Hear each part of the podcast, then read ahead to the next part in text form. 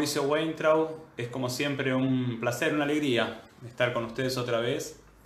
Eh, bueno, en estos encuentros, eh, en este ratito que compartimos los miércoles a la tarde, de media hora, hace ya cinco miércoles, este es el quinto, en donde la idea es un poco eh, poder pensar, la verdad que es poder pensar juntos, algunos temas que son propios de lo humano, por eso el ciclo se llama justamente temas humanos, pero desde la mirada de escenas matrices, es decir, cómo desde la mirada de escenas matrices pensamos algunas cuestiones que nos competen como humanos. ¿Por qué? Porque escenas matrices no es solamente una técnica psicoterapéutica, aunque en principio sí es eso, sino también es una manera de mirar al paciente, al vínculo, al ser humano y finalmente a la vida. Como decimos siempre, la psicología no surge de la medicina, la psicología surge de la filosofía. Entonces, desde la psicología se piensa al hombre y se piensa su relación con la vida. Y en este sentido, Escenas Matrices también intenta dar una vuelta, una vuelta más, y pensamos desde este lugar algunas cuestiones que nos competen, como decía, en tanto humanos. Hoy el tema va a ser los padres. Eh, por supuesto, media hora no nos va a alcanzar para casi nada, pero bueno, intentaremos en este rato eh, comentar algunas de las cuestiones que, yo considero más importantes, más, eh, más fundamentales en la manera que tenemos de mirar a los padres. Antes de eso, como siempre me gusta, si es que se puede y hoy se puede, me gusta tomar algunas de las preguntas que nos acercaron, eh, de ustedes que nos escribió al mail y nos planteó eh, preguntas o dudas o comentarios sobre alguna de las charlas que venimos dando. Y voy a tomar entonces la pregunta de María Angélica, eh, que con respecto a la charla de la semana pasada, el encuentro de la semana pasada de la locura, me plantea algo que me parece muy interesante. El planteo es así, ella dice, en general tenemos distintas miradas sobre la realidad. Y se suele decir que entonces cada una de estas miradas es una mirada subjetiva, por lo tanto no objetiva. Y me pregunta, ¿la subjetividad, esta mirada subjetiva, tiene que ver con la locura de la cual hablábamos la semana pasada? Yo voy a contestar lo que en mi criterio, eh, lo que mi criterio tiene que ver con esto y en el criterio de las escenas matrices. Lo primero que quiero decir es que según mi criterio la objetividad no existe. Es decir, siempre somos sujetos mirando, mirando al otro, mirando al mundo, mirando a la vida, mirando una situación. Siempre somos sujetos. En general, más bien yo diría todo lo contrario. Cuando se nos pide o cuando nosotros mismos nos pedimos objetividad, lo que solemos hacer es tratar de desafectarnos y no contactar con lo más propio justamente del sujeto, que es el, aspecto emocional. Entonces, en principio para mí la objetividad no existe, o sea que siempre somos subjetivos en la mirada. La locura no tiene que ver con subjetividad. La locura tiene que ver con la interferencia que hay entre mi mirada y el mundo, entre mi mirada y el otro, entre mi mirada y las situaciones. Es decir, la locura tiene que ver con aquello que interfiere, lo que está en el medio, lo que está en el medio del mundo y yo.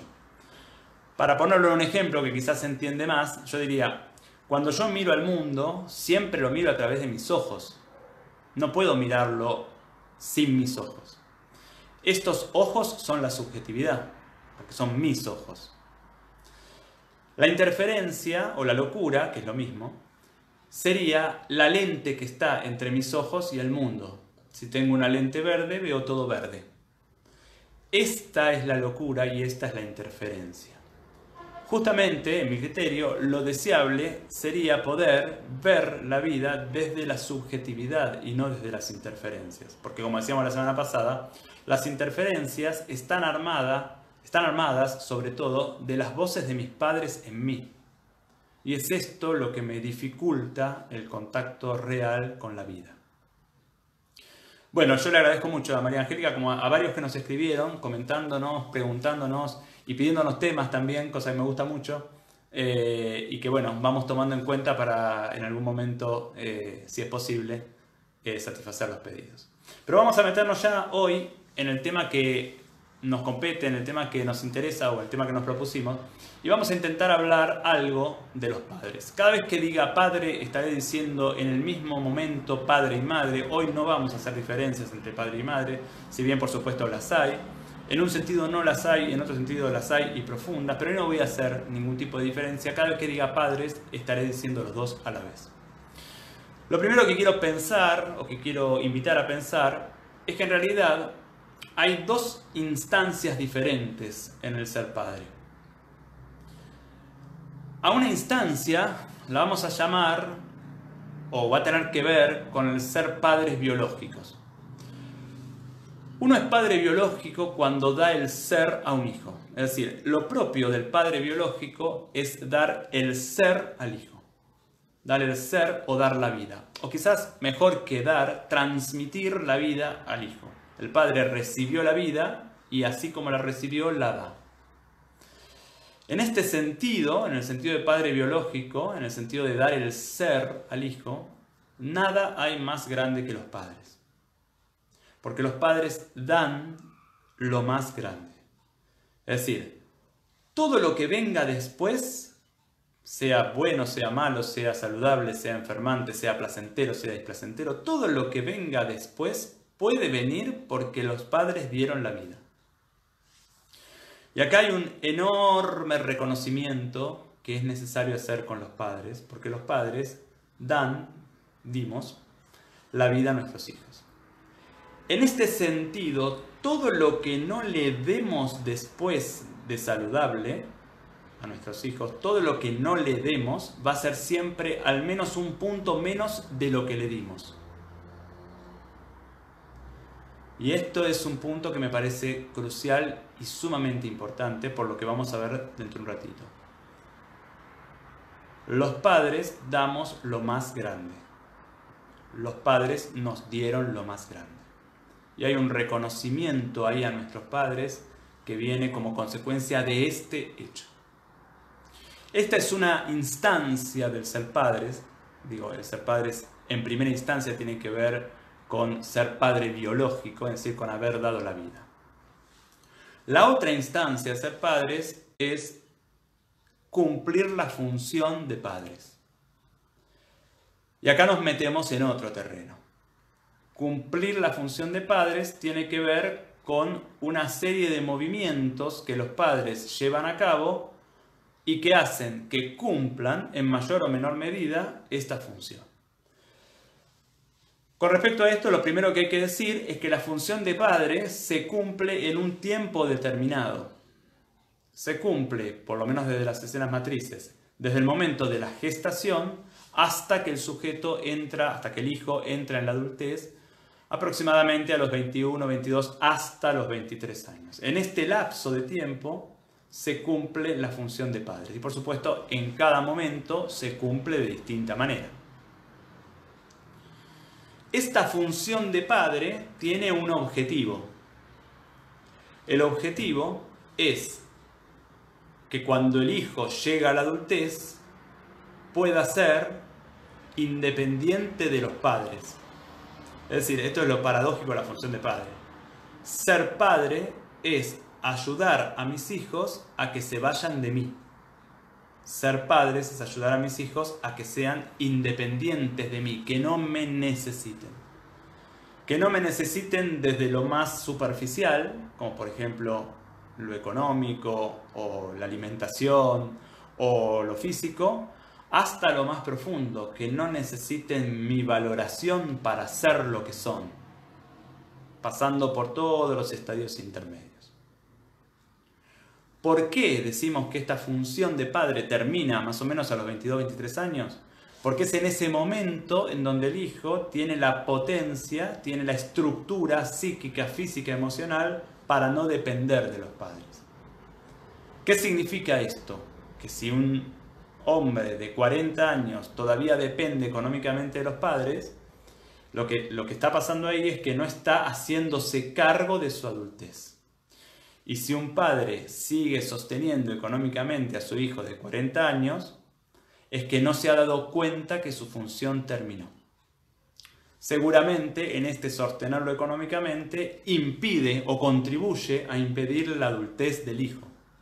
Porque, como es obvio, lo que en una etapa evolutiva constituye salud, en otra etapa evolutiva constituye enfermedad. Sostener a mi hijo económicamente a los 10 años es saludable. Sostenerlo a los 40 no es ni saludable ni corresponde a mi función. Este es el objetivo de la función de padre, ayudar a mi hijo a que cuando llega el momento de la adultez esté en lo posible en un, en un estadio de independencia con respecto a mí. En este recorrido, en, esta, en este desarrollo de la función de padres, todos los padres tenemos luces y sombras. Todos los padres acertamos y erramos. Todos los padres sanamos a nuestro hijo y lo ayudamos a crecer y también lo enfermamos. Puede ser que sean distintos los porcentajes, pero en realidad todos los padres hacemos ambas cosas. Por supuesto, como decimos siempre, los padres, al igual que los hijos, yo diría, al igual que las personas, no son comparables. No se puede pensar que un padre es mejor que el otro. ¿Por qué? Porque quien lo piensa, es un hijo, pero un hijo de uno solo de los dos padres. Entonces no puede comparar con el otro padre porque el otro justamente no es su padre. Lo mismo pasa con los hijos, lo mismo pasa con las personas. Las personas no somos comparables, aunque todo el tiempo estemos comparando. Entonces, estas son las dos instancias de ser padre. El padre biológico, que da el ser, y el padre que tiene la función de padre, que tiene como objetivo ayudar a que a su hijo sea independiente cuando llegue a la adultez. Como dijimos, el padre que tiene función de padre tiene un tiempo limitado. Termina a los 21, 22, hasta 23 años del hijo. El padre biológico lo es toda la vida. Dio el ser en el inicio y lo es toda la vida.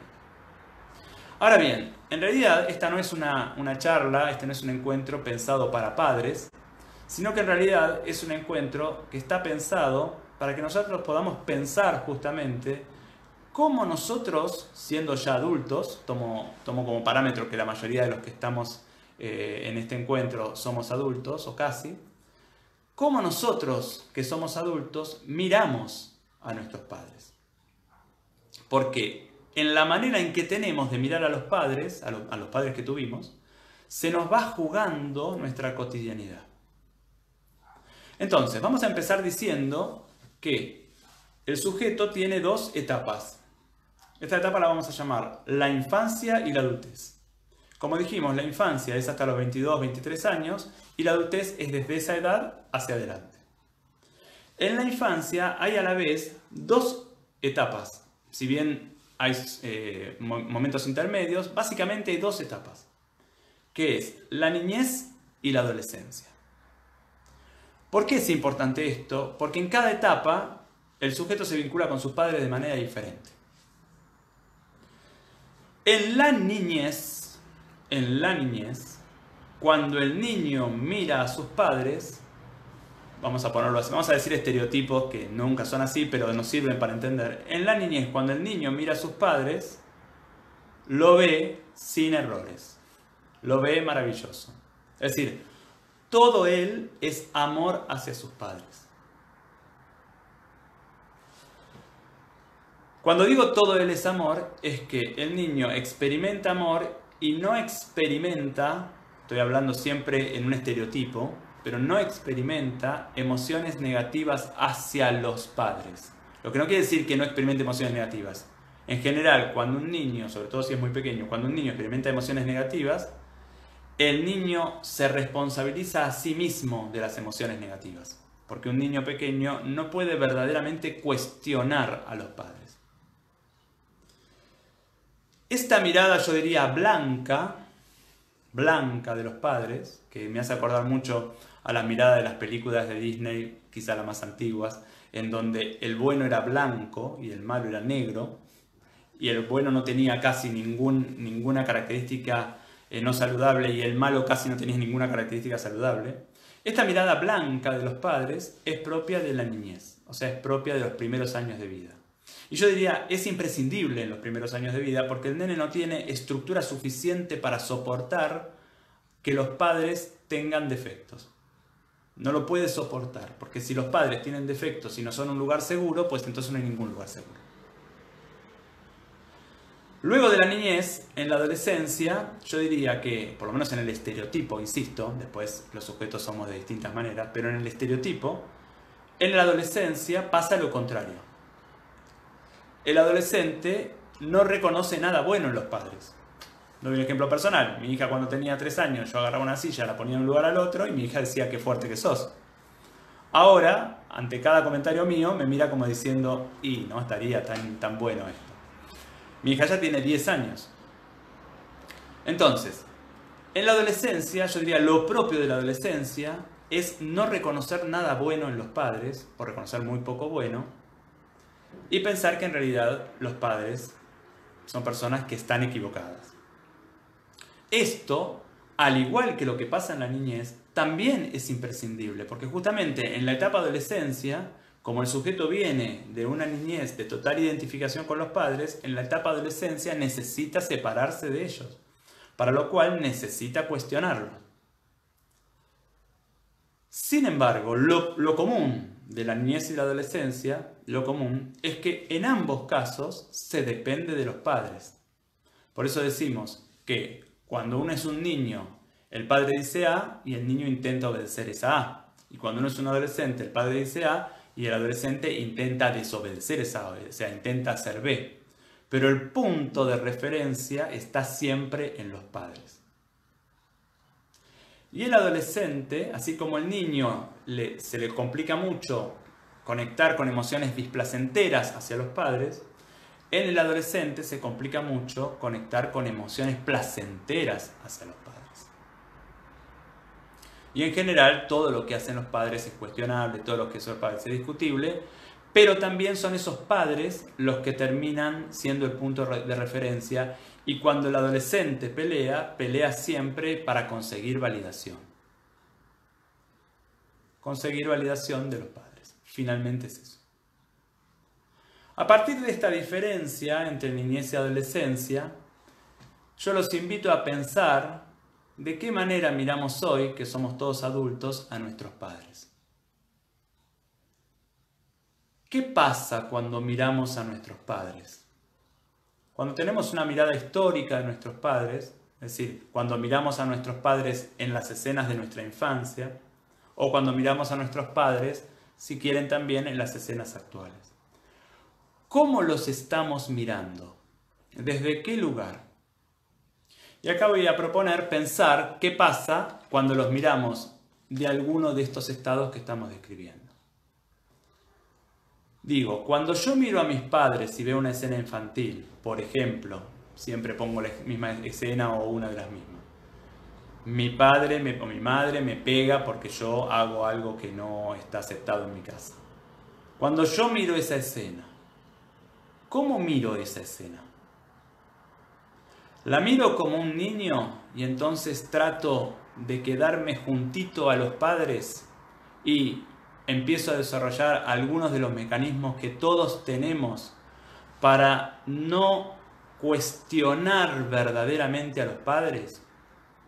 Y entonces justifico, entonces intento comprender por qué lo hicieron. Entonces creo que mi tarea es perdonar un día vamos a hablar del perdón también. Es decir, trato de que entre mis padres y mi mirada no haya conflicto. O cuando miro a mis padres, no puedo en el fondo reconocer nada bueno de lo que han hecho. Entonces todo es discutible, todo es criticable, todo es eh, fruto de equivocaciones, errores, de maldad. ¿Qué mirada tengo yo hoy con mis padres?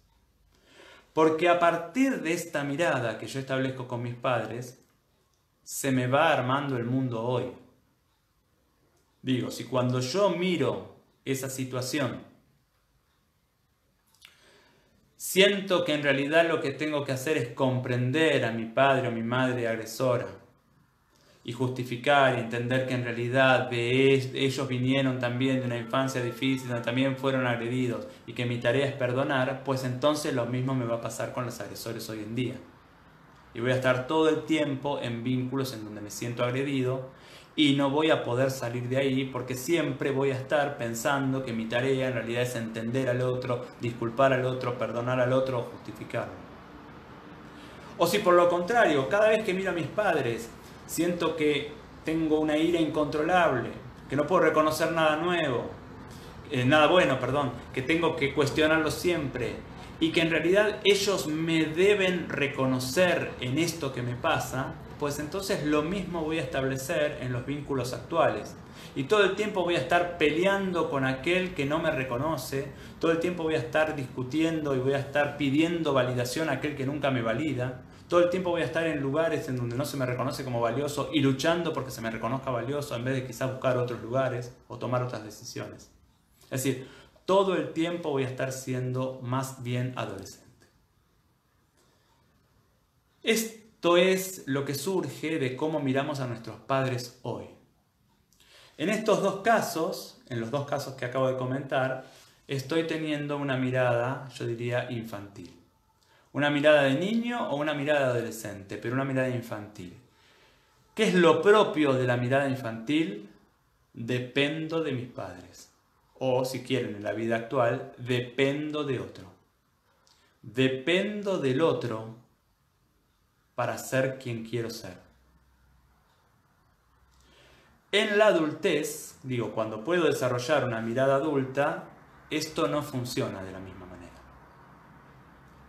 La mirada adulta es diferente, porque la mirada adulta parte, parte del amor, pero no parte del amor infantil que no reconoce nada erróneo a mis padres.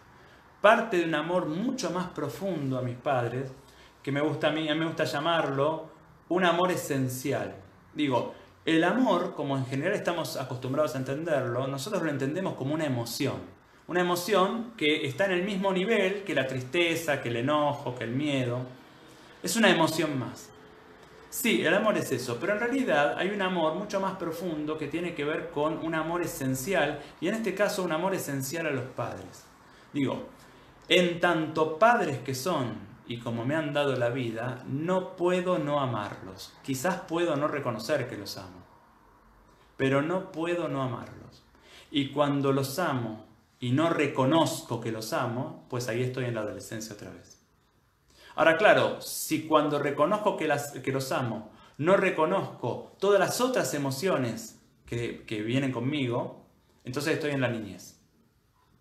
Porque el amor adulto da lugar, reconoce y honra todas las otras emociones que yo como niño sentí ante mis padres. Es decir, el amor adulto honra el enojo, honra la ira, honra el miedo, honra la tristeza y sobre todo el amor adulto es un amor no ingenuo, es un amor que también cuestiona, es un amor que agradece y que cuestiona a los padres. Porque desde el amor adulto no necesitamos validación. Cuando uno mira a los padres desde el amor adulto, los ama y los cuestiona a la vez. Y siempre el cuestionamiento está un punto menos profundo que el amor. Es decir, siempre el amor es lo más profundo, pero el cuestionamiento también está.